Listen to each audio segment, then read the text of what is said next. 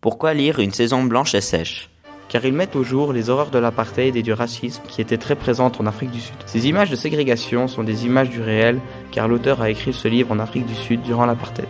Pour arriver à ses fins, Ben devra faire face à des complots et des attentats visant à le faire taire tout en aidant les opprimés qui lui demandent de l'aide. L'histoire est donc pleine de suspense et de rebondissements. L'histoire est construite sur des éléments réels qui sont rapportés par l'auteur qui a vécu durant l'apartheid et qui a écrit le livre pendant la ségrégation. Le livre a d'ailleurs été interdit à la publication en Afrique du Sud à sa sortie. Donc bien que l'histoire soit une fiction, le contexte est très proche de la réalité, une réalité qui fait peur.